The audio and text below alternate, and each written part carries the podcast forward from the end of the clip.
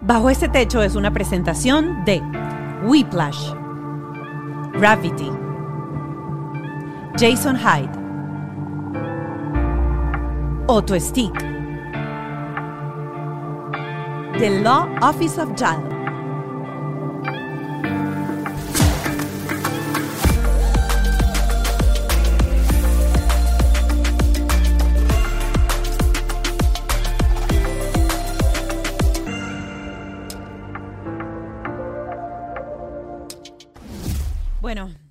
Episodio de hoy yo me voy a sincerar de una vez porque arranqué estando con mis invitadas sentadas aquí pidiendo Kleenex. Eh, porque para mí es un episodio que me pega mucho y, y me afecta mucho por el momento en el que estoy eh, pasando. Mis dos invitadas maravillosas con una energía divina, les quiero agradecer el hecho de que me hayan sentido, me hayan hecho sentir tan bien durante el episodio, en un episodio tan fuerte para mí. Las dos están embarazadas.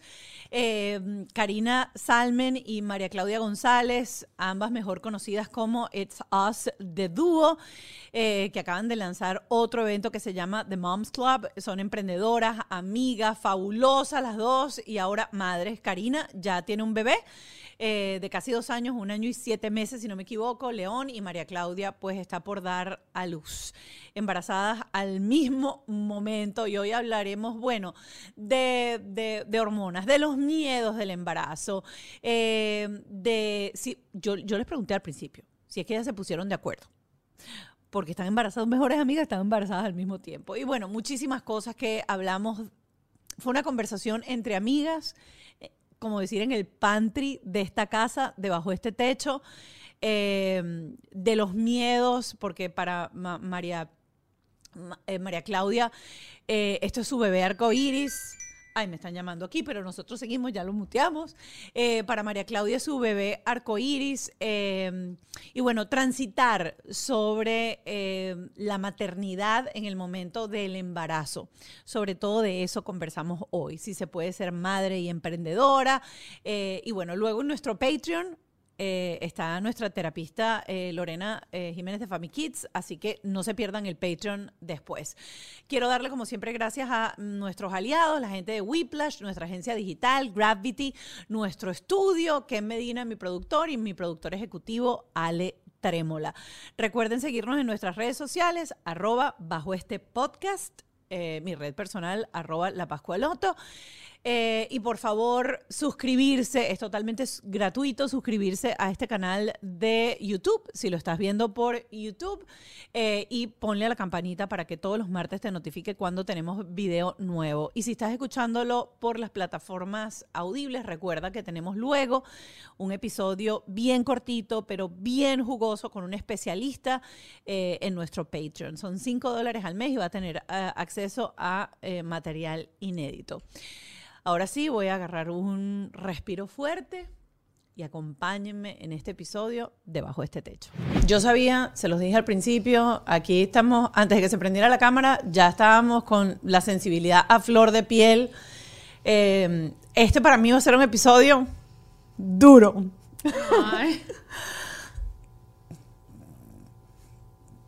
Nos vamos a poner llorar todas acá porque yo soy hormonal. Pero sí, saca los Kleenex una vez. Pero hay mucho que, que conversar.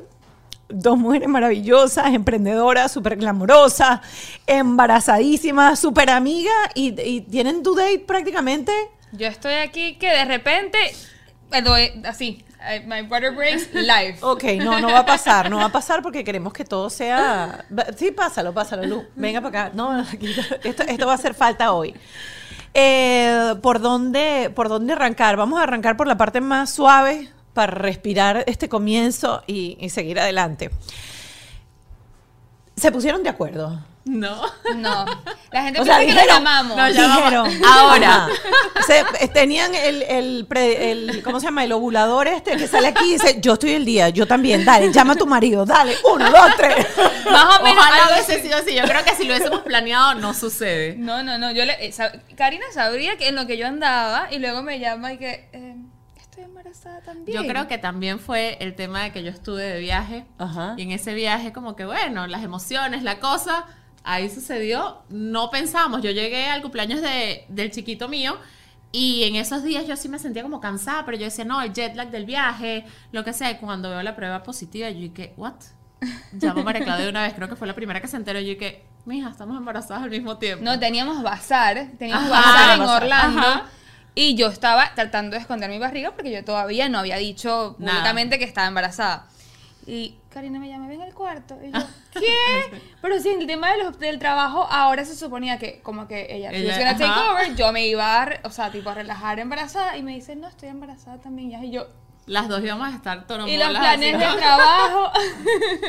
¿Y cómo, cómo ha sido todo este proceso? Porque son mujeres súper activas, este, ya les compartí las cuentas, las van a tener aquí en pantalla nuevamente.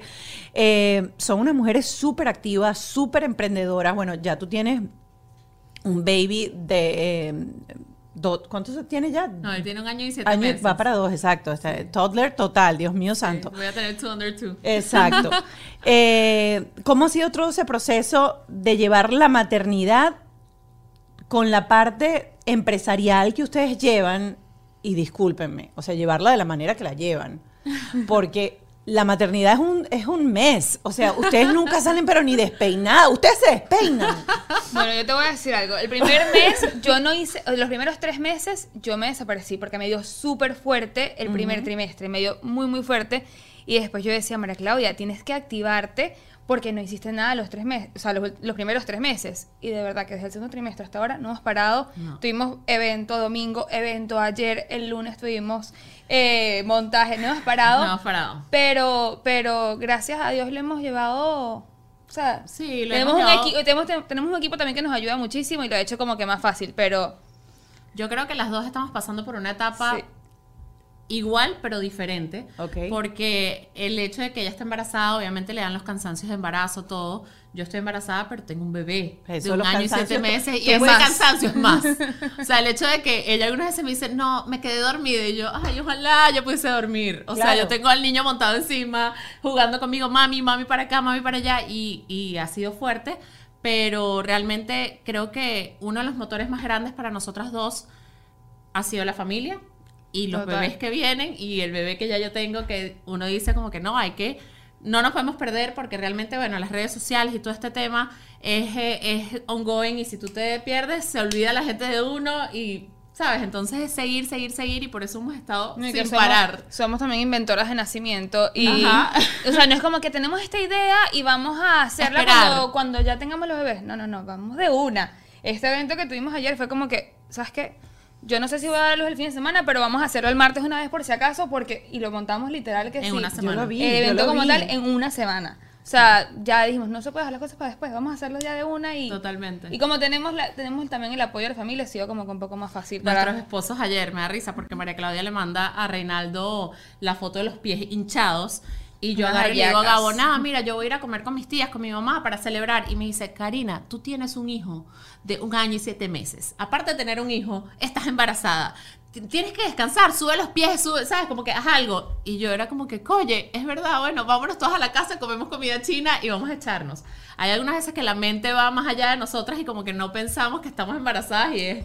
Claro, porque de paso el embarazo no es una enfermedad y eso lo tienen que entender. exacto, a menos que tú tengas una condición Total. en donde necesites reposo, hay que aclarar que el embarazo no es una enfermedad. Las personas que están acostumbradas a hacer ejercicio hacen ejercicio durante el embarazo, las personas que son activas siguen siendo activas. Total. Este, y a las personas que se le hinchan los pies, uno levanta los pies un ratico y lo vuelve a bajar y sigue adelante. Eh, y eso que estabas diciendo de, eh, del cansancio, eh, es verdad, cuando tú estás embarazado y tienes un niño, no es que no te dé el cansancio, es que no puedes puedes. tomarte el tiempo para el cansancio. Yo recuerdo que con Mark hubo veces que yo decía, vamos a jugar al dinosaurio dormido. Y yo me acostaba en la alfombra y hacía que yo era el primero? dinosaurio y que él, no, no, no, que él brincara arriba de mí o jugara conmigo, porque yo necesitaba obviamente descansar porque tienes esas hormonas que te tumban de sueño. Eh, cuando les decía que si ustedes este, salen algún día despeinadas o no combinadas o no, es que yo descubrí, yo siempre decía, yo puedo salir a la calle como sea, pero yo tengo que tener máscara de pestañas puesta. O sea, eso era como un... o el pelo arreglado, que uno se sienta Sí, por pues, lo menos. pero, pero, el pelo uno se hace un moñito así, Sí, cosa- ya. Pero yo decía, yo ir a Farmatodo en Venezuela, por ejemplo, o sea, ir aquí a Walgreens sin máscara de pestaña. Imposible. Cuando tienes hijos te das cuenta que te montaste en el carro y dices, "Ah, no tengo máscara de pestaña. Entonces yo ahora tengo una en la guantera. Claro. Porque siempre me acuerdo que no me dio tiempo de ponerme máscara de pestaña en la guantera o salir sin zarcillo, que esa es otra cosa. Sí, Que no Que- puedo. Y con, con niños es difícil, como que estar pensando en todo eso, pero yo te digo algo, para mí una de las cosas más importantes ha sido que al- igual, no sé, a mí el hecho de no estar arreglada me pone un poco down. Y, y yo, yo siempre digo, o sea, uno se tiene que, así sea, cinco minuticos, no necesitas más. Báñate, huele Un bien. poquito de blush. Un poquito de blush, algo, o sea, como que para que tú realmente te sientas tú misma. Y yo sé que algunas veces el tiempo no da. A mí me ha pasado que tengo que agarrar a León, que está, ¿sabes? Como que todo, no sé, llorando en la mañana, que quiere estar conmigo. Y yo digo, oye, me tengo que por lo menos cepillar los dientes, ¿sabes? Claro. Y algunas veces que no me da para cepillarme los dientes, le digo a mi esposo, agárralo, dame cinco minutos. Y yo ahí me lavo la cara todo, porque hay veces que te agarran las 12 y tú no te has lavado los dientes. Entonces, Te- te eh, conozco te eso. Da, te da como ese down, como que, oye, soy la peor. Y más que uno tiene redes sociales y ves a la gente arreglada. Mis hijos ya están en el colegio, yo ya estoy aquí peinada, no sé qué, que es lo que algunas veces nos sucede, que nos escriben, ¿cómo están arregladas? ¿Cómo no sé qué? Sí. Creo viéndolas y es que eso, eh, lo que me espera minutos. ahorita. No, yo Yo sí. me fa- me- me- la semana que viene, en dos semanas, les digo cómo me va. Sí, No, sí, sí. Bueno, yo, yo la verdad me he quitado un poco ese, ese, digamos, ese peso de encima de estar 100% arreglada. Sí. Yo hay veces que salgo literalmente sin nada. O sea, perdí ya esa, esa vergüenza que uno sentía de decir no estoy arreglada, no estoy perfecta. Y lo otro es que yo eliminé los filtros que cambian la cara. Yo solamente coloco filtro de luz. Claro, yo soy la que soy. Sí. Eh, y por eso, en este proceso, para mí fue como tan importante colocar el video porque yo decía, yo no puedo salir así porque tengo la cara, o sea, tengo un mes literalmente con la cara hinchada. Claro. tengo un mes Claro. con la cara hinchada porque es que para donde vas, este, lo que lees, donde vas, todo te mueve. De paso, tengo ahorita un filtro que no es que ustedes estén aquí, es que yo salgo a la calle y lo único que veo es barriga. Como cuando tú dices, me quiero comprar un carro nuevo y sales a la- y en cada semáforo ves el freaking carro. Claro. Bueno, eso mismo me pasa. Eh, siguiendo con el tema de, de cómo combinar la maternidad con el emprendimiento, sobre todo tú, Cari, que ya tienes a León y, y son casi un año y medio con, con Baby. ¿Qué es lo más difícil de combinar esas dos cosas? Sobre todo para las mujeres que procrastinan Ajá. de repente decir eh, voy a lanzar mi emprendimiento eh, para aquellas que de repente quieren ser más independientes y no depender de repente de un trabajo de ocho horas Total. en donde uno dice seré capaz o no seré capaz de llevar ambas cosas Yo creo que el sentimiento de culpabilidad que le da a una mamá que tiene hijos, el que tú vas a empezar otro bebé, porque vas a tener como que este negocio, este side eh, gig que vas a hacer y tienes a tu bebé y obviamente le vas a poner muchísima atención a esto, pero también le tienes que poner atención a tu bebé es bastante eh, fuerte, pues, o sea, el hecho de que del sentimiento de culpabilidad de no, no poder estar con él tanto tiempo como quisieras estarlo, eh, es como que lo más difícil, pero creo que ya cuando, bueno, me pasó a mí, yo era de las que yo me podía sentar y tenía todo el tiempo del mundo antes de tener a, León.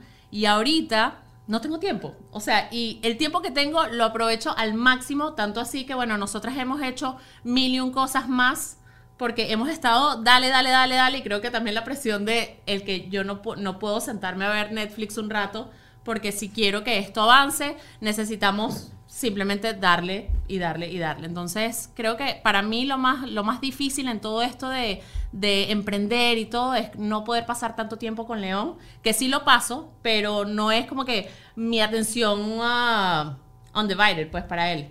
Eso es como que Al lo más 100%. al 100%, lo más difícil.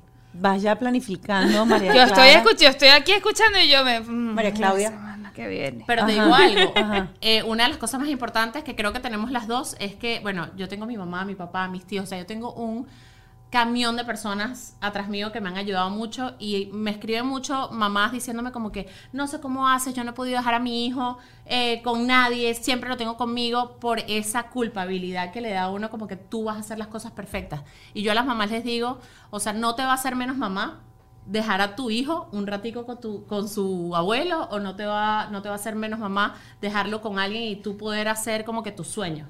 ¿Sabes? Como que vas a tenerlo ahí contigo también. No es que no va a estar contigo. Pero creo que eso es lo más difícil. el Eh, soltar, El claro, soltar. el soltar y el, Sí. y el sentimiento de, de culpa que, De culpa, que uno, porque sí te da. Que uno tiene. Sí. Ustedes están en esta onda de la crianza respetuosa, están preparándose, o, o tú, María Claudia, que estás, eres de las que se ha leído todos los libros, qué esperar cuando estás esperando, qué esperar cuando no estás esperando, qué esperar cuando estás esperando y ya esperaste, todos esos libros. Eres- yo, te voy a, eres- yo te voy a decir algo. Al principio, mi hermana se apareció con todos los libros, todo esto.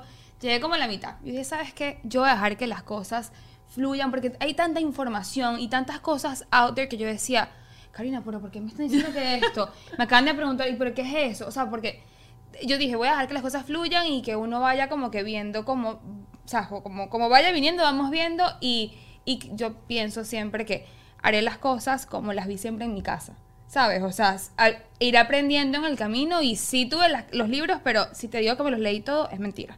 Pero si sientes entonces que lo que hicieron en tu casa va consono con lo que tú quieres hacer, porque muchas veces hemos conversado aquí en el programa con papás que dicen, yo no quiero repetir, yo quiero romper el ciclo, yo Claro. quiero romper el patrón de lo que se hizo en mi casa, porque siento que lo que se hizo en mi casa no es lo que, no es lo que yo quiero seguir. No, yo pienso, yo no me ha pasado. Ajá. Yo siento que mis papás hicieron un, un, o sea, un buen trabajo con nosotras y, y- y pienso que puedo hacerlo también con mis hijos. O sea, no, no siento que hay algún patrón que yo quiera romper ni nada por el estilo. O sea, siento que yo lo único que digo siempre es como que lo único que quiero es que no me mantengan mantener a mis hijos en una, en una burbuja una como mis papás nos tenían a nosotras. Es lo único que yo siempre digo. Pero de resto, siento que, que los valores y todo está como que, o sea, vaya, quiero ir. Así. Ok, vamos a entrar ya en, en, en temas sensibles. Eh, la beba que estás esperando ahorita es un bebé arcoíris. Es, un, es mi rainbow baby. Por eso te entiendo totalmente. Y, o sea, I feel you y sé, que, y sé lo difícil que es y sé lo valiente que eres por estar aquí hoy. Por estar aquí hoy y también por haber contado tu historia. Porque cuando, cuando me tocó hacerlo a mí, fue súper difícil, pero de verdad que fue lo que me ayudó a mí, a hablarlo. Eh, tengo, fue hace exac- exactamente un año.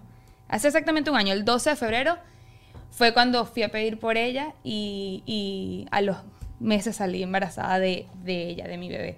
Pero pasé por esto literalmente saliendo de mi boda. O sea, les contaba antes eso, que, que me, me caso un domingo, me caso un sábado y el martes me entero que estoy embarazada, aquellas emociones, o sea, demasiado feliz de haber llegado al, al día de mi boda y toda la cosa, y a las dos semanas, en la semana de Navidad, la perdimos, o sea, perdimos el bebé, pues. Tenía muy pocas semanas, pero como tú decías hoy en tus historias o en el, en el video, el momento que tú te enteras que eso está positivo, ya eres mamá.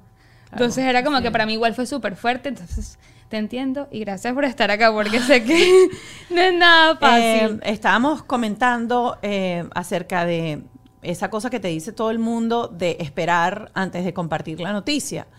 Eh, y yo creo que esto lo voy a tocar más a fondo cuando esté lista y preparada para hacer un programa solamente de esto. Y es que hoy lo hablaba con mi terapeuta antes de venir para acá, y es que cuando uno no cuenta, así sea en las primeras semanas, Sí, sí. no estás honrando en cierta forma esa alegría tan grande que Sí, sientes desde el momento que ves la primera rayita, así te haya caído por sorpresa, así la hayas esperado o hayas luchado por esa rayita años.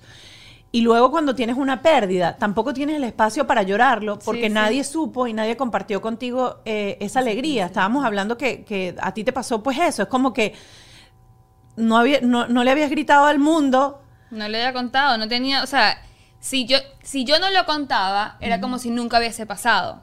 Y para mí, es, para mí ese momento fue como un antes y un después, eh, en, o sea, como que en mi vida, como María- o sea, yo me convertí en otra persona, literalmente yo, la María Claudia, alegre, colorida, todo el mundo me lo decía, yo no lo veía, hasta, hasta que luego salgo embarazada y yo digo, conche, de verdad que si yo era otra persona en este momento, o sea, de mi boda a que sal- hasta junio, que salí embarazada, me convertí en otra persona. Y, y era por eso, porque eso me fue lo que estaba diciendo, porque eso, me Cerebro- puse- eso es cerebro me llevó- embarazada me de llevó- me llevó al momento.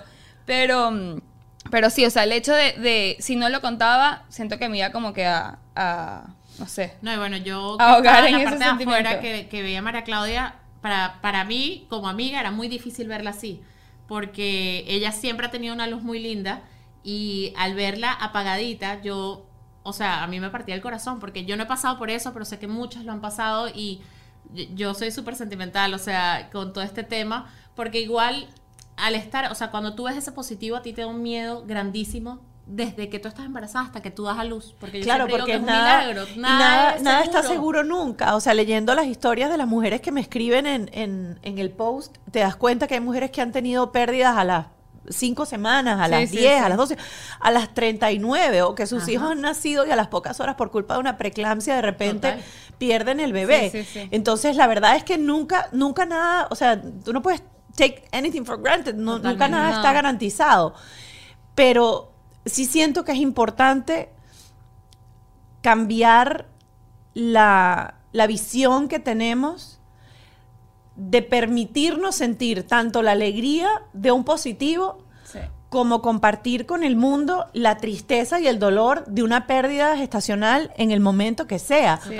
Porque me imagino que dentro, con, con- con el positivo de tu bebé ahora, esperaste todas las semanas que supuestamente uno tiene que esperar y uno por Todo, el miedo o por todo. todo.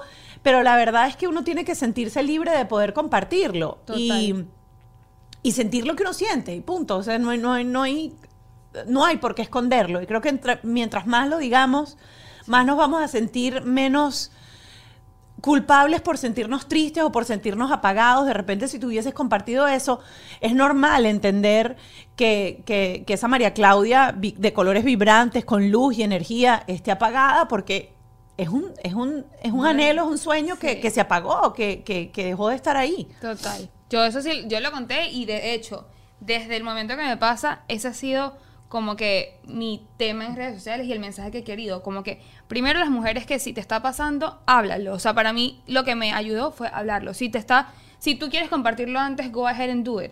O sea, si, déjate, o sea, let yourself feel. O sea, de- Déjate va- sentir. Sí, o sea, no. Es que también hay mucho tabú con el tema. Yo a mí me pasaba que cuando me pasó, no había nadie que lo hablaba.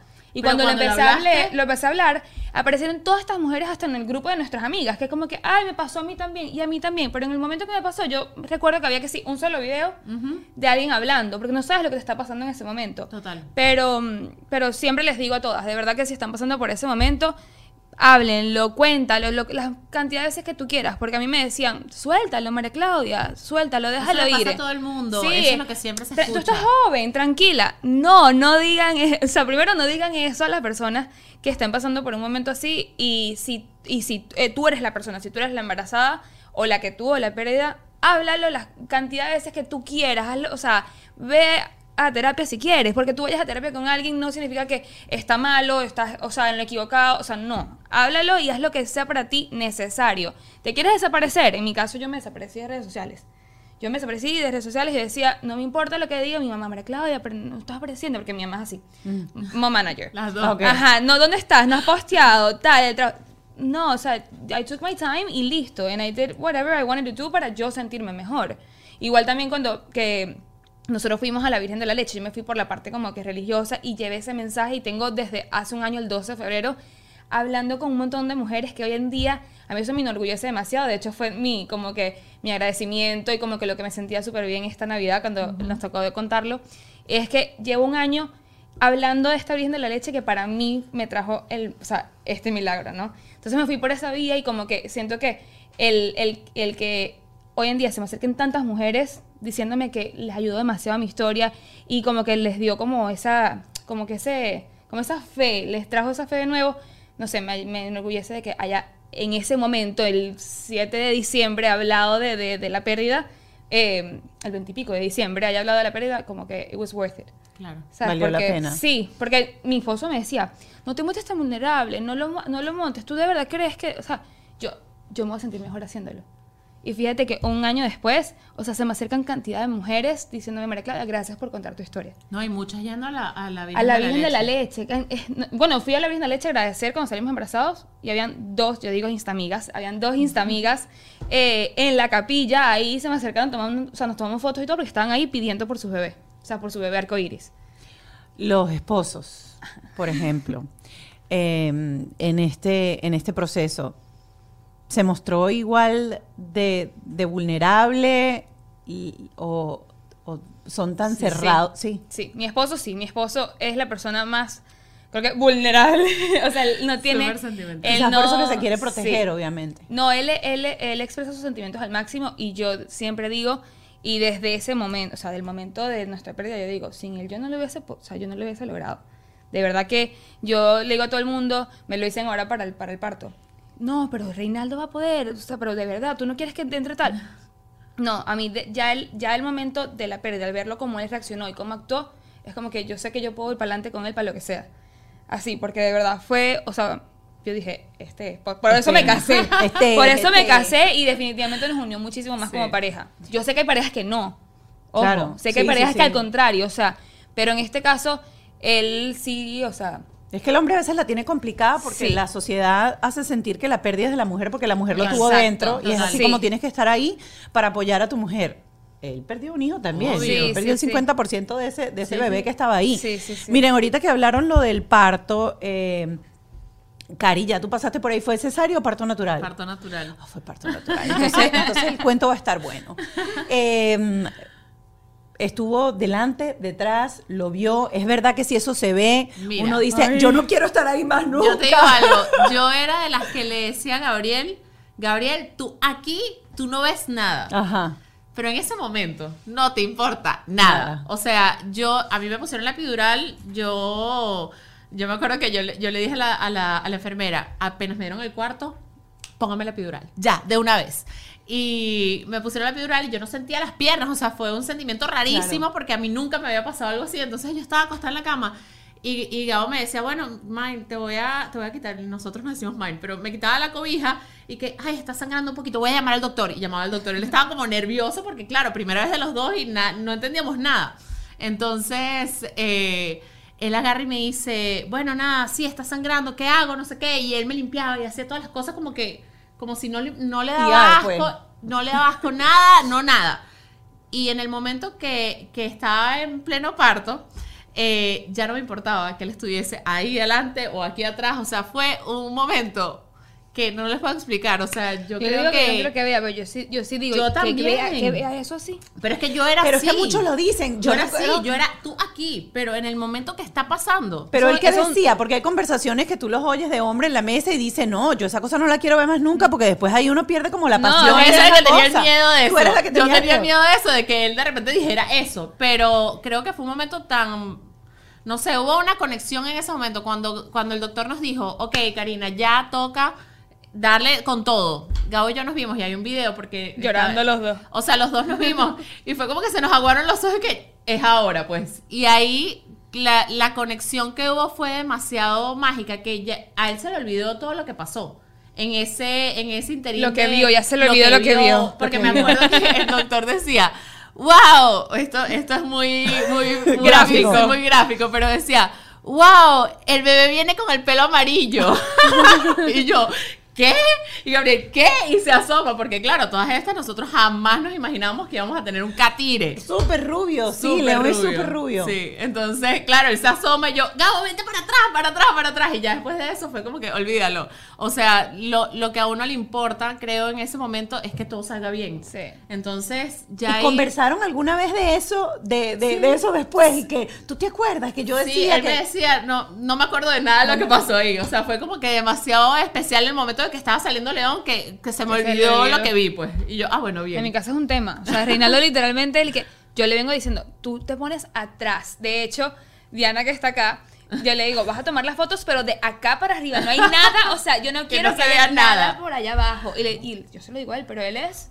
No, yo voy a ver, esa es mi hija, yo tengo que ver. Y le digo, pero tú no me vas a ver eso así. Yo eso voy a no dar. ya vas, a que, ya vas a ver que no te va a importar. Y más tú No, y él que es pasando por todo, Claro, obvio. Yo, yo sé que yo no, voy a- no la voy a ganar. Yo sé que él va a estar ahí asomado, pero, o sea, espero, espero que de la emoción se le bloquee la, o sea, tipo, no recuerde eso. Porque a mí sí me da, yo sí, ay Dios, ¿cómo no van a ver eso así? A mí también me pasaba lo mismo. Yo le decía lo mismo a Gabriel. Él hizo lo que quiso, lo vio y no pasó nada. Y no pasó nada. Y aquí estoy embarazada otra vez.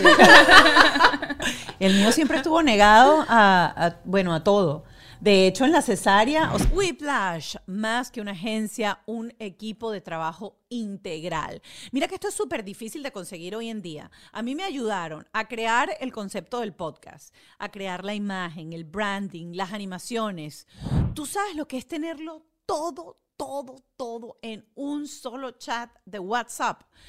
Es un proceso súper cool. Este, tú tienes, por ejemplo, una idea de, de negocio o, o quieres renovar la imagen de tu negocio ya que está andando y ellos estudian tus objetivos, tus metas, tu audiencia, crean una marca desde cero, así que no pierdas más tiempo buscando, ellos son el equipo que tú necesitas para crecer, así que síguelos en arroba Whiplash en Instagram, donde siempre están dejando datos y contenido súper útil. Dale, pues. El miedo. No, ajá, crea- arréglate un poquitico aquí. ¿Por qué? Flaquito, te ves de un bonito. Es que no hay nada como tener la luz perfecta, el sonido controlado, los fondos maravillosos. Luz, ¿puedes arreglarle un poquito esta luz de aquí? No, tienes razón. Y eso que tiene Gravity. Tiene un espacio que se puede convertir en cualquier cosa que necesitas. No tienes que ser fotógrafo o tener podcast. Tú puedes hacer lo que necesitas, lo que quieres en este espacio. Si quieres llevar tu contenido a otro nivel porque eres creativo, este es el lugar. Aquí tú puedes dictar una conferencia, hacer tus videos para social media, hacer un live y mucho más. Para más información, visita www.gravity.com y habla con ellos. Gravity. Emigrar es complicado y tener un buen abogado de inmigración es clave para que el proceso no se te haga más largo de lo que es o no te cueste más de lo que te tiene que costar. Mi recomendación del Law Office of JAL, el abogado Juan Antonio Lozada, es un abogado súper preparado, trabajó aquí en los Estados Unidos en el ejército, eh, es un abogado que eh, va a corte, tiene litigios todo el tiempo, conoce de qué se trata y además él es inmigrante. Eh, tiene una tribu maravillosa y siempre les recomiendo que lo sigan de arroba de Law Office of JAL y no se pierdan su cafecito migratorio todos los días de lunes a viernes a las 8 y 30 de la mañana en donde está dando información eh, acerca de las últimas noticias, de los cambios eh, y todo lo que tiene que ver con inmigración. Ya lo sabes, arroba Office of. De hecho, en la cesárea, o sea, él era así con la mano así, mirando para allá Es atrás. que hay hombres porque que le da él- como pánico. Les da no, él como le da como pánico. Un él- no, no, en Bueno, pleno. yo corté mi cordón umbilical, fui yo. ¿en serio? él no quiso, el médico, ¿y que quieres cortarlo? No, no, no, no. Y yo, dame la tijera. Y yo con la mano así arriba de la, porque los míos fueron Claro. de, bájame ahí la cosita. y yo corté, yo corté el cordón, el cordón. Él, no, no, no, no, no, a mí muéstremela cuando esté limpia ya ahí. muéstremela". bonita. Bonita, vestidita y listo. Sí, sí, sí. Este, ¿cómo ha- han hecho ejercicio? ¿Fueron al bendito curso este? La Los dos lo llevaron. Sí. ¿Tienen dula? Las Sí, dos. Ok. Renata. A mí, me va, a mí me, va, máximo. me va a acompañar en el parto y todo, porque los dos somos tan, o sea, sí, vamos valientes, Reinaldo va a poder con todo, pero como va a ser tanta adrenalina y tanto nervio, nosotros dijimos no, que nos acompañe, los dos hicimos el curso, gracias a Dios él se- estuvo conmigo y, y sabe lo que viene y tiene todas sus noticas, ya quiere imprimir el, el, el PowerPoint, toda cosa, pero, pero igual vamos El a... plan de parto. El plan de parto Importante. también. No, pero vamos a tenerla ella acompañándonos en el parto. Tuvimos la misma dula. Sí, la misma Y de verdad que. ¿Y ahora? ¿También? Bueno, realmente ya yo, como hice el curso, o sea, tengo comunicación con ella, pero. No la vas a tener en el pero no la voy a tener en, el, en el parto porque ya. Ya- ya pasé sabe por lo que va. Esto es como, como, ¿cómo era la película esta de, de Anne Hathaway y, y la otra que es la de la, de la, Ah, sí, de la, la wedding? casita, Que al eh, final se pelean porque las dos escogen a la misma wedding Ajá, planner. no, Estos no, se van a pelear por la dula. Tenemos la misma, pero ella sabe, a la, ella sabe a lo Bueno, que. ¿qué, ¿qué pasa? Yo di a luz en plena pandemia. Oh. Ajá. Entonces no dejaban a tener a nadie en el, Sí. en, el, en, el, en el cuarto con nosotros. Entonces era como que un tema de que tenemos que escoger casi que a Gabriel no lo dejaban entrar. Y yo, hey, o sea, mi esposo, lo necesito conmigo. Porque era súper heavy. Pero lo bonito de esto es que yo estaba dando luz y tenía una ventana. Nosotros somos una familia como de 40. O sea, somos bastante, bastante, bastante familia libanesa al final. O sea, bastantes. Entonces tenía una ventana y casualmente esa ventana daba el estacionamiento. Y yo ahí. volteaba y eran 40 personas. ¡Ah! Haciendo barra. Y yo con las piernas abiertas. Entonces. Que eso es muy raro aquí porque uno no está acostumbrado No. que cuando uno pare, uno tiene la familia dentro del cuarto. Sí. Porque en época de Sí. pandemia está bien, no estaba, pero aquí es todo el mundo, hasta, hasta la familia en lo y todo, los, del, Ah, no, del esposo. Pero así, eh, normalmente aquí es así, no solamente tienes a tu mamá, aquí a la habitación, en Entra condiciones normales, puede entrar todo el que tú Bueno, permitas a mí me que entre. ya, ya dejan, o sea, por lo menos a mí ahorita me dijeron que ya dejan entrar más gente, pero igual nosotros dijimos, Claro, petit comité, porque tú imagínate a tu suegro ahí, después verlo el día de Ay, acción no, de no, no, no, no, y tu suegro, usted quédese atrás, quédese atrás. y el suegro- No, no, no, nosotros somos, yo le dije, yo a pesar de que dejen, usted no diga que, no, que dejan entrar todo el mundo, nosotros somos nosotros dos con la dula y Diana de aquí para arriba. Porque después como le voy a ver la cara a esta mujer que trabaja con ella todos los días que después me haya visto. No, no, de aquí para arriba. ¿Por qué, Así todo. escogieron, ¿Por qué escogieron tener dula, sobre todo para, la- para las mamás o los papás que están viendo el programa y dicen que es una dula, con qué se come eso? Este, en la época que nosotros nacimos no existían las Sí, dulas. claro. sí. Aquí eso no, no, no era tan común. Mira, eh, cuando, bueno, tenemos a un grupo de amigos que todos ellos eh, usaron a, a a la Dula y fue increíble porque se sentían preparados. Yo con León, que hice el curso, fueron como cinco semanas de curso, un día a la semana, lo máximo porque te prepara realmente para lo que te viene. O sea, hay tantas cosas que uno no sabe. O sea, de repente el parto, ok, perfecto, el parto, pero tú no sabes lo de las contracciones. Ajá, te empiezan a dar contracciones, tienes que ir ya al hospital o, o te puedes bañar. Y ella te va explicando todo, cómo vas a hacer para contar tus contracciones, este, preparar a tu pareja, porque creo que eso es algo súper importante. El que tu pareja te acompañe en Sí. esto, el que esté contigo, el que te diga, mira, tienes que, sabes, como que respira, yo cuento las, las contracciones contigo, que se sienta parte de que él también va a tener un bebé, No, ¿verdad? No, solo eso, también el cuidado postparto, tanto Total. para como la mamá, o sea, la mamá y los niños. O sea, él está preparado y sabe lo que le viene con el bebé y conmigo. Sí. O sea, por lo menos a mí me pasó que yo llegué a la primera clase y me preguntaron, ¿tú quieres parto natural o quieres cesárea? Y yo, lo que Dios quiera, lo Ah, ¿te que... preguntaron? Sí, Sí, o sea, nos preguntó a todas. O sea, como que a todas las parejas, éramos 14 parejas y nos preguntó a todas, como que...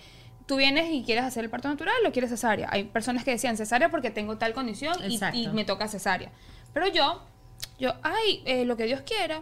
Si me toca cesárea, bueno, no estoy como que negada o, y, o parto natural tampoco.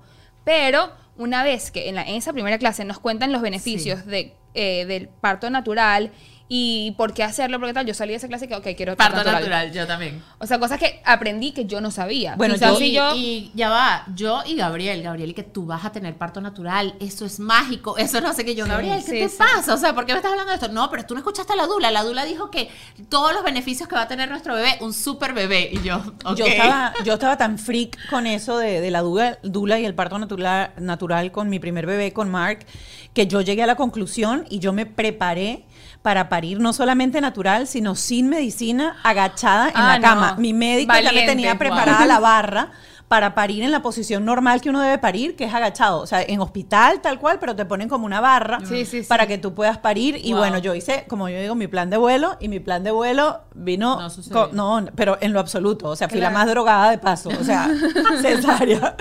Este, y súper programada. Yo nunca sentí una contracción ni nada. Por eso creo que es bien importante entrar, como tú dices, en paz con lo que vaya a pasar. Porque una cosa es lo que uno planifica y lo que uno pone en ese plan de parto. Total. Que se puede desvirtuar en cualquier momento. En cualquier momento. Total. Yo creo que lo más importante, y lo, lo decía la Dula, es que mamá e hijo tienen que estar tranquilos. O sea, si, si el bebé no viene para parto natural, no pasa nada. Así que mucha Va a gente haber lo quiere forzar. cesárea. Sí, mucha gente lo quiere forzar. No, y pasan 42 horas en, en Bueno, ese yo era así, hospital. espérate, yo cuando fui y el médico me dice, mira Mónica, ese niño está volteado, está como tiene que estar, pero no está coronado. O sea, Claro, ya. y yo le digo, dame, dame un día más. Y entonces me regresé y la dula, ponte en cuatro. Yo pasé todo ese, todo ese día caminando en cuatro. La bola, entonces pasaba todo el día en la El bola. picante. Eh, ajá, al día siguiente voy y el tipo me dice, Mónica, que no hay nada. Si tú Total. quieres, me decía, tú quieres sentir una contracción, yo te, te pongo algo para que tú sientas contracciones, pero igualito te voy a tener que cortar porque es que no hay manera. Sí. Eh, y para mí sí hubo como esos dos, tres días, fueron dos, tres días, por eso, por eso les digo que uno tiene que estar abierto a que el cambio, a que el cambio de plan Sí. Sí, sí, sí. se dé. Y al final tienes que confiar en tu, en tu médico, tienes que confiar en lo que él entiende de lo que está pasando Totalmente. y no intentar forzar la situación, porque tampoco es bonito pasar 38 horas este, No. tratando de, dila- de dilatar, tratando de parir, para Porque que al final, cuando estás agotada, Sí, sí. entrar a un proceso de cesárea que es una operación. Totalmente, Claro. totalmente. Sí, por eso yo te digo algo, cuando Gabo estaba con todo este tema de que no, que tiene que ser natural, yo le dije, Gabo, mira, vamos a ver cómo van las cosas, porque si de repente León no está en posición, no vamos a poder hacer nada si no va a tener que ser cesárea. Y ya yo estaba mentalizada de que cualquiera de los dos, igual con este, cualquiera de las dos ah, maneras que se tenga que hacer, se va a hacer. Igual eso no te va a hacer menos mamá o nada, porque igual vas a tener a tu bebé contigo. Y lo, lo mejor de todo es que, y siempre se lo digo a María Claudia, porque lo habla, o sea, lo hemos hablado y ella le pregunta muchísimo, natural o cesárea, lo que venga. O sea, Sí, no, que no se que enfrasque en solamente una cosa. Voy por natural, pero si por X o por Y me toca cesárea, bueno, no es que estoy como que. Lo es que tiene que ser. claro. O sea, a mí lo que me importa es que ella venga bien. Y que tú también estés bien y ya. Sí, o sea, pero no, no, no estoy casada con la idea de. Ojo, ya aprendí y sé los beneficios de. eh, o sea, como de, de parto natural. Pero si me toca cesárea, bueno, es lo que Dios quiera. Pero Ya. te digo algo, mira, yo tuve natural y tú tuviste cesárea. Yo tuve cesárea. Y los dos están perfectos. sí, sí. Sí. Entonces eso... Sí. Vamos a ver. Yo tengo una, no, yo nunca he preguntado esto en este programa porque yo de paso tuve cesárea. Uno de verdad grita como en las películas. No. No grita. video, o sea, no. así tal O cual sea, como las escenas de que- sexo que... tampoco son igual. No es así, eso no pasa así. No, Yo te digo algo, a mí, bueno, es que es, es muy cómico porque yo creo que también en el- cuando uno sale embarazado y que ya lo cuentas tal, te empiezan a meter demasiado psicoterror. Sí. O sea, empieza como que no hay, prepárate, duerme ahorita, porque si- después no vas a dormir y tú como que, ok, está bien. Y como si después, uno pudiese "Ay, acumular sueño. Sí, sí, sí. Ay, no, da, vas a dar pecho. Ay, prepárate. Ay, o sea, todo es como que en, en la onda negativa y no hay como algo que tú digas como que, ay, no, bueno, todo va a estar bien, todo no sé qué. Entonces, claro, a mí todas estas cosas negativas, yo voy a donde mi mamá y le digo, mami, estoy asustada, yo no sé qué voy a hacer. O sea, todo esto que me están contando, o sea, todas mis amigas eran cosas negativas. ¿Qué era lo que más Sí, te sí. asustaba? ¿Y qué es lo que más te asusta a ti? ¿Qué, qué es lo que más te da psicoterror de lo que te han dicho? Ajá. Realmente el tema de la, de la lactancia. La lactancia. Sí, o sea, me da como susto. Me da como ¿Qué un es lo que te da susto? Ay, no sé, porque dicen que eso duele demasiado y que uno se pone así. ¿Ves lo y que que te sí, digo? o sea, pero, o sea, yo soy muy relajada.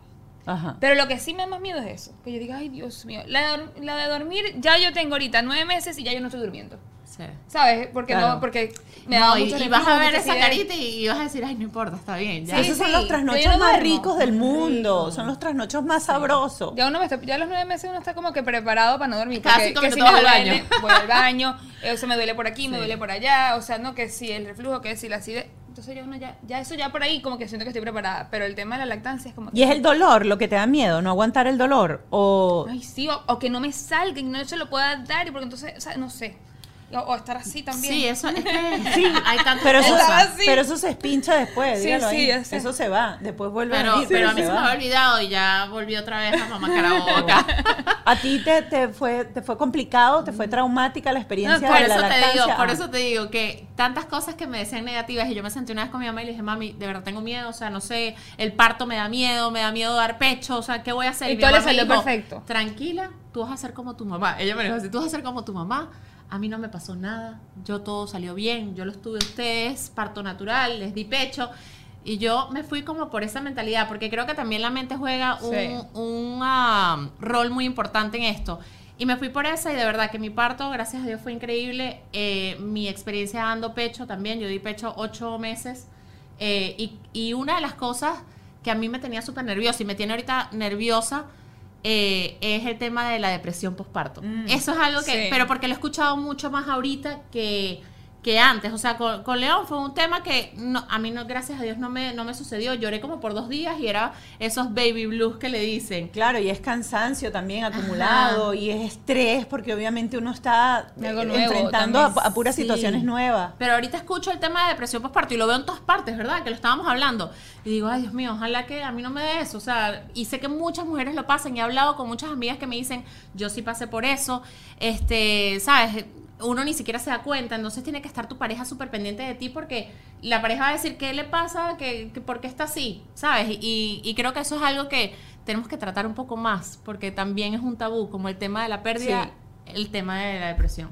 Y, y educarnos, saber cómo Total. reconocer cuando hay eh, cuando sí, hay sí. depresión por pa- posparto. A mí, yo creo que una de las cosas, de las pocas cosas que me daba miedo era el, el desgarre, cuando, cuando pares de manera Ay, natural, por ejemplo, o... eh, o O yo tengo otra cosa, pero, pero, digo creo que es muy gráfica decirla Sí, por aquí. Pero, pero por lo menos con eso, yo tenía, yo, yo tenía un poco de miedo, pero Ajá. yo no me desgarré. Por eso, no siempre pasa. Y el otro día hablando con la terapeuta, nosotros, el ser humano es muy complicado en la mente, uno se preocupa, terriblemente y el 98% de las cosas por las que uno se preocupa no, No suceden.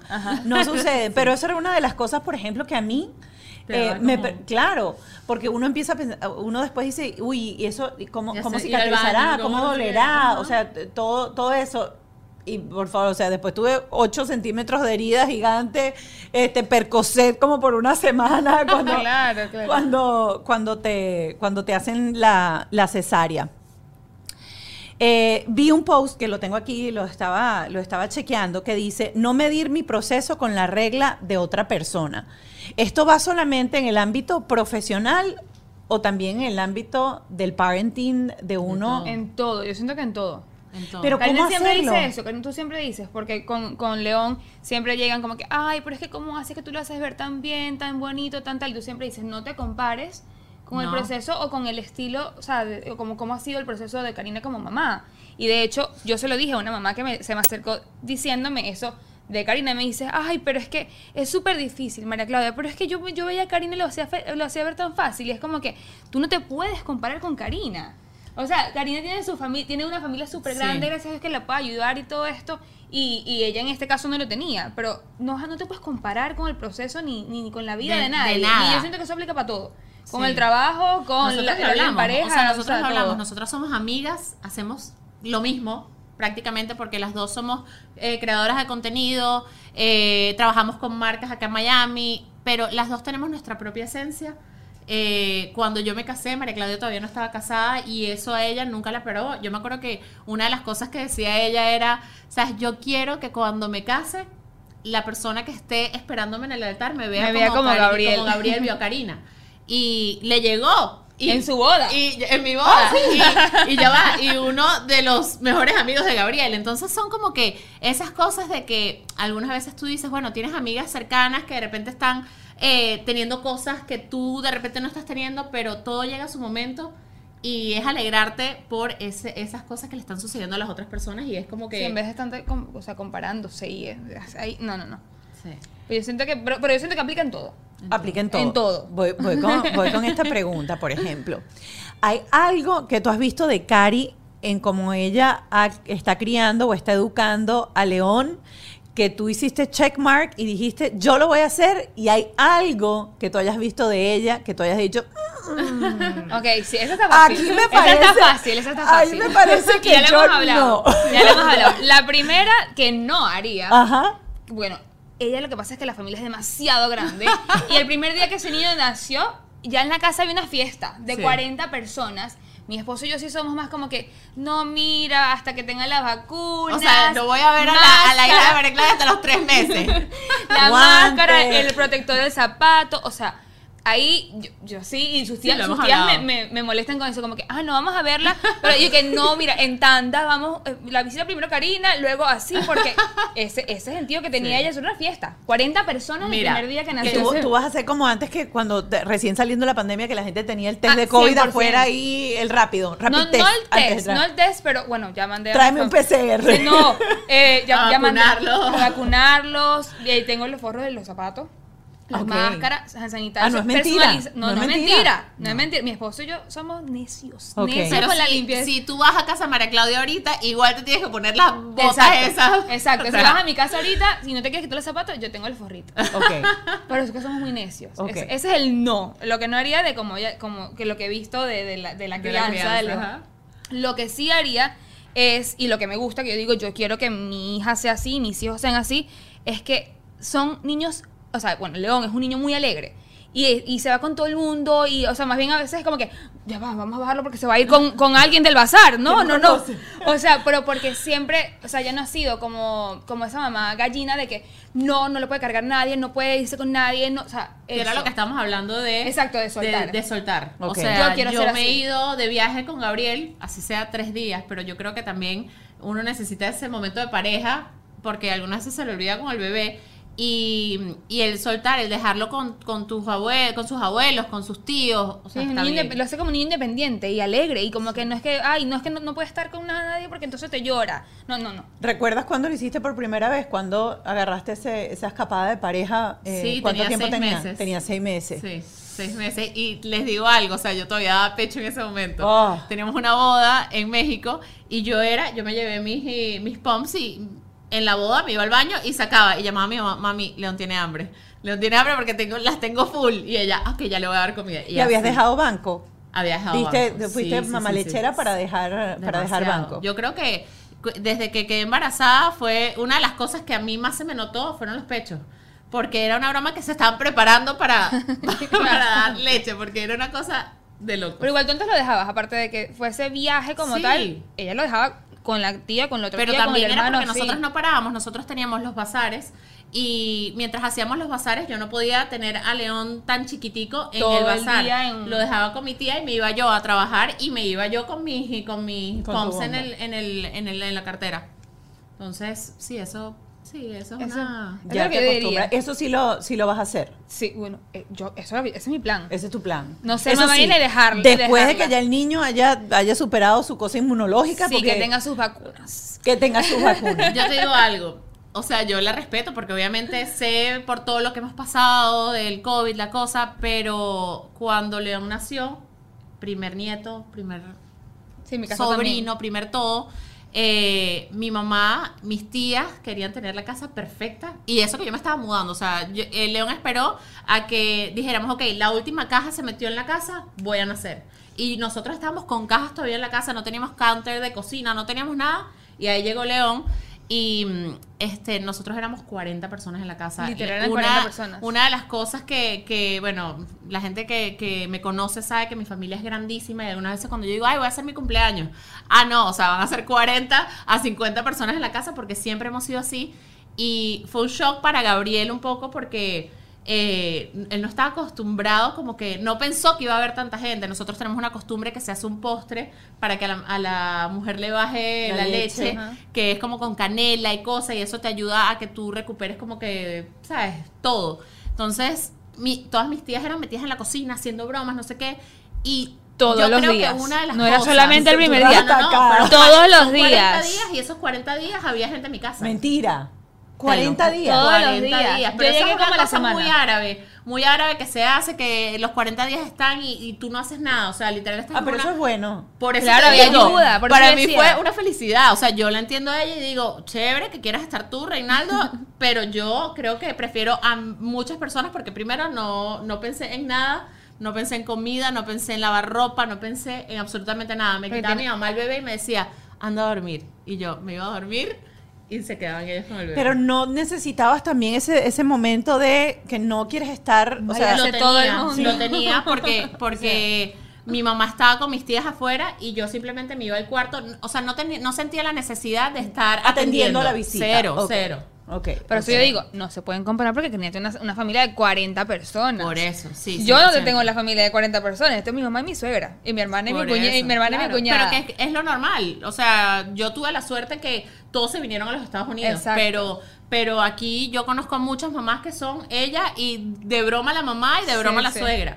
Claro, pero, pero también depende de la, de la dinámica que haya, porque si tienes a la suegra entrometida o a la mamá, Claro. que hay mamás también que uno dice, Sí. Dios mío, qué mamá, o sea, mamá, vete para tu casa, Total. búscate, Sí, búscate sí, un hijo si quieres, ya tuviste uno.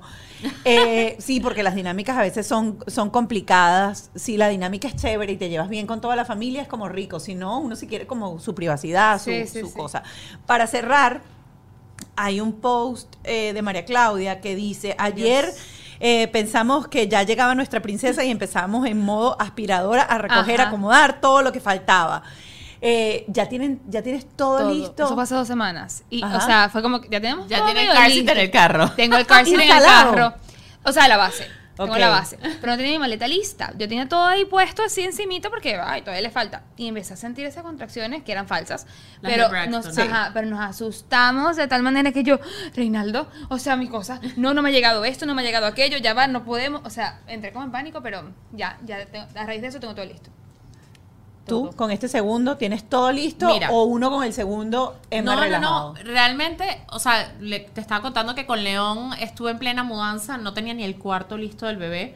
eh, tenía el bolso. El bolso Eso- sí eso estaba sí lo tenía listo. Pero con este bebé he estado como más modo arreglar todo. Quiero que el cuarto esté listo, quiero que todo esté listo porque no lo tuve con mi primer bebé. Pero no con nervios, porque ya creo que en el segundo embarazo tú como que vas conociendo más tu cuerpo y sabes las cosas que yo le decía a María Claudia. Ella, es, de ella de repente se levanta y que, ay, sentí esto, sentí aquello, y me escribe, Karina, pasó esto, ¿qué hago? No sé qué. Yo le digo, no, tranquila, seguro son las contracciones de Braxton, que lo estábamos hablando. Ya yo como pasé más o menos por eso, estoy un poco más tranquila y estoy arreglando mi casa y mis cosas para la llegada de- del bebé. Cuando llegue este, este segundo Golden Boy que va a llegar y armaste tu bolso, ¿qué es, después de tener la primera experiencia y la segunda, un imprescindible para una mujer en el, en el bolso de uno llevarse para el hospital? ¿O qué le dijiste a ella? Por favor, María Claudia, que esto no Mira, se te quede. Mira, yo te digo algo. Ajá. Ella puso bata, monos, monos de broma, encaje, encaje. esto. Claro, yo a todas estas, Cintillo que le hace match. yo dije, eh, yo estaba en plena pandemia cuando nació León, entonces era como que estábamos solamente Gabriel y yo y el bebé. Eh, yo no sé nada, yo nada más me llevé una bata y esa bata casi que ni la usé, usé la del hospital por el tema de que estás pasando por tanta cosa, que te está bajando la leche, que no sé qué, que no sabes cómo pegarte al, al- al bebé, que viene la enfermera y te, te- te hace bromas, que yo no sé nada. Y aparte, yo le llevé todas una, o sea, unas pintas espectaculares a León. Y las enfermeras siempre me lo enrollaban en el mismo suaro Ay, horrible, horrible eh, azul con rojo. Y ellas lo hacen por protegerse en el hospital y por toda la cosa. Y yo era como que, oye, pero le quiero poner. Y le decía, ay, ¿le puedes poner este? No, no, puede, no podemos, le tengo que poner es este. Y yo, ¿sabes? Todavía sin saber cómo hacen un suaro. Pero sí le dije, o sea, lo más importante que a mí, porque me pasó que me bajó mucho la leche, fue los pads de que te tienes que poner en los sostenes. Eso para mí es necesario. De resto, yo creo que, no sé, Uno se está como- simplifica, sí. uno se simplifica. Bueno, yo no tuve ropa Gucci para el varón ni siquiera, ni la niña. Yo siempre he hecho el cuento de que a mí esta, la ropa se me acabó y tuve que sacarlo con una franelita de papel, que es con la que te lo entregan la primera vez, envuelto en rica. pero una franelita esa de papel. Eh, pero hoy en día siento que la practicidad es importante.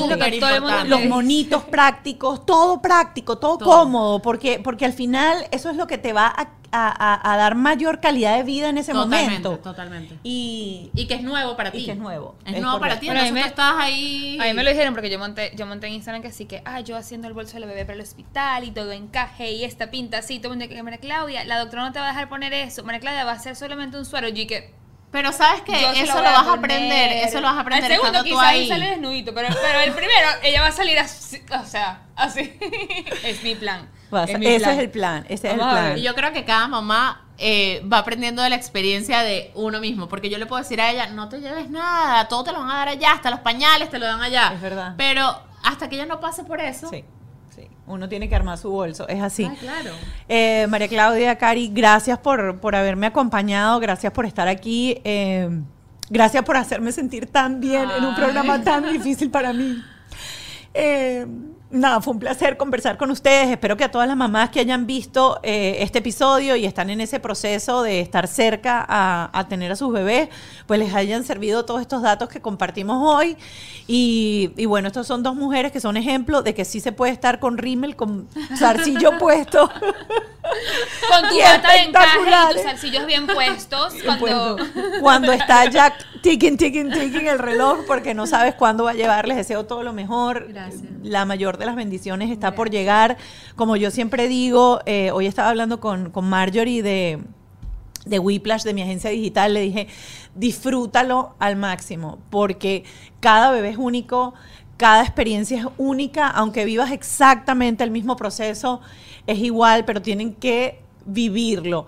Solamente concéntrate en lo que en ese momento, en ese aquí y ahora, y en lo que eso te hace feliz, Total. porque, como yo digo, lo que va a pasar mañana nadie lo controla, nadie lo, nadie lo, lo- lo- lo domina, pero lo que sí tienes es la satisfacción de haber vivido el presente al 100%. Mil bendiciones y bueno, a la espera de la llegada de, de ese príncipe y esa princesa. Vamos a ver si me llega es. esta noche. Eh, nosotros nos despedimos de este episodio de Bajo este Techo. Gracias por habernos acompañado. Recuerden que al terminar este episodio nos vamos a Patreon, en donde vamos a estar compartiendo con una terapeuta. eh, bueno, aclarando ciertas dudas, cosas que salieron durante este episodio, pero para que un profesional ponga, como quien dice, los puntos sobre las IE. Se les quiere. Chao. Bajo este techo fue una presentación de Whiplash, Gravity, Jason Hyde, Otto Stick, The Law Office of JAL.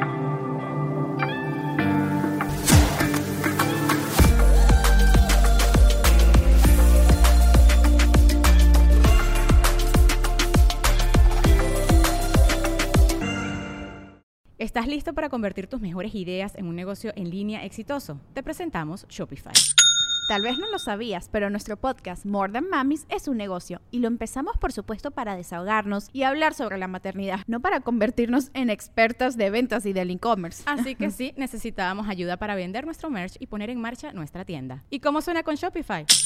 Llega otra venta. Shopify es la plataforma de comercio que está revolucionando millones de negocios en todo el mundo. Ya seas un emprendedor desde tu casa o desde donde sea, Shopify es la única herramienta que necesitas para iniciar, administrar y hacer crecer tu negocio sin dificultades. Con Shopify puedo gestionar pedidos, envíos y pagos desde cualquier lugar, brindándote toda la información y estadísticas de tus ventas al detalle. Regístrate para un periodo de prueba con tan solo un dólar al mes en shopify.com barra sonoro, todo en Ve a shopify.com barra sonoro para llevar tu negocio al siguiente nivel. Shopify.com barra sonoro.